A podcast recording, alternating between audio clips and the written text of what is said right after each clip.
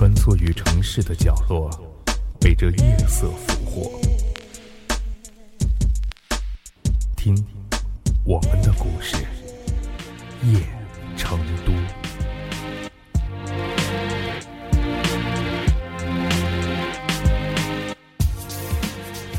有这样的一个国王，和他的臣子们在一次狩猎当中迷了路，走到一个人烟罕至的地方。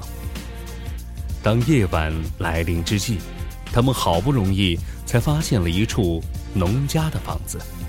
于是国王说：“我们在这儿过夜吧。”但是却有一个臣子极力的反对，他认为尊贵的国王到农夫家里避难有失尊严，还是自己搭帐篷比较妥当。当农夫知道了这种情形，就说。在我这儿过夜吧，国王，您的尊贵不会降低，只是朝臣们不希望农夫的尊贵为您而提高罢了。国王听了这句话，觉得很有道理，就走进了农夫的房子过夜，并在第二天的早晨赐给了他很多的礼物。离别之前，农夫陪着国王散步，恳切地说：“陛下。”您接受了我，您的权力和伟大并没有损失，但是，当您这样的一位国王的光芒遮住我的时候，却让我感觉到了阳光般的温暖。也许一个大人物能够恭谦的礼贤下士，对所有的人一视同仁，不仅不会失去尊严，反而会显得他。更加的坦荡和伟大。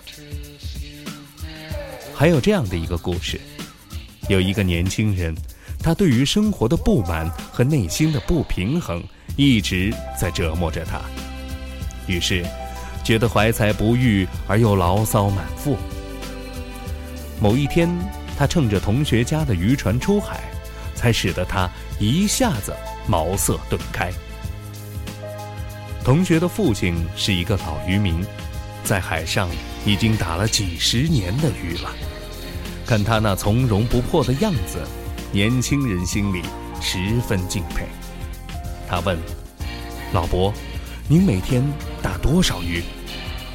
老人说：“你不知道，孩子，打多少鱼并不是最重要的，关键是不要空手回来就可以了。”当年在孩子上学的时候，为了供他读书，不能不想着多打一点。而现在他毕业了，又有了自己的工作，于是我也就没有什么奢望再打多少了。年轻人若有所思地望着远处的大海，突然想听听老人对海的看法。他说：“这海真伟大。”滋养了那么多的生灵。老人问：“那你知道为什么海那么伟大吗？”青年一下愣住了，不敢贸然接茬。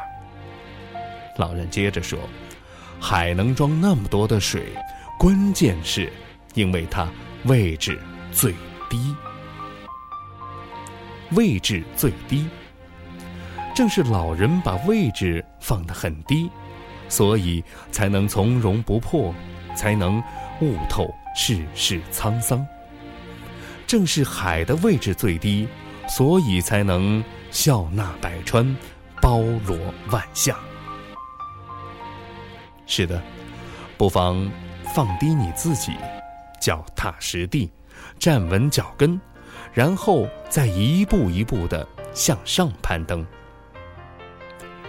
有一位伟大的哲学家曾经说过这样的一句话：“想要达到最高处，你就必须从最低处开始。”从那遥远海边慢慢消失的你，本来模糊的脸，竟然渐渐清晰。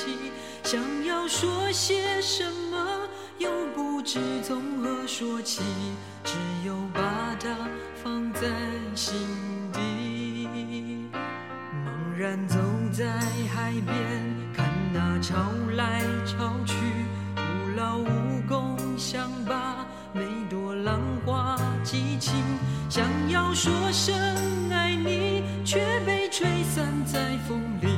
猛然回头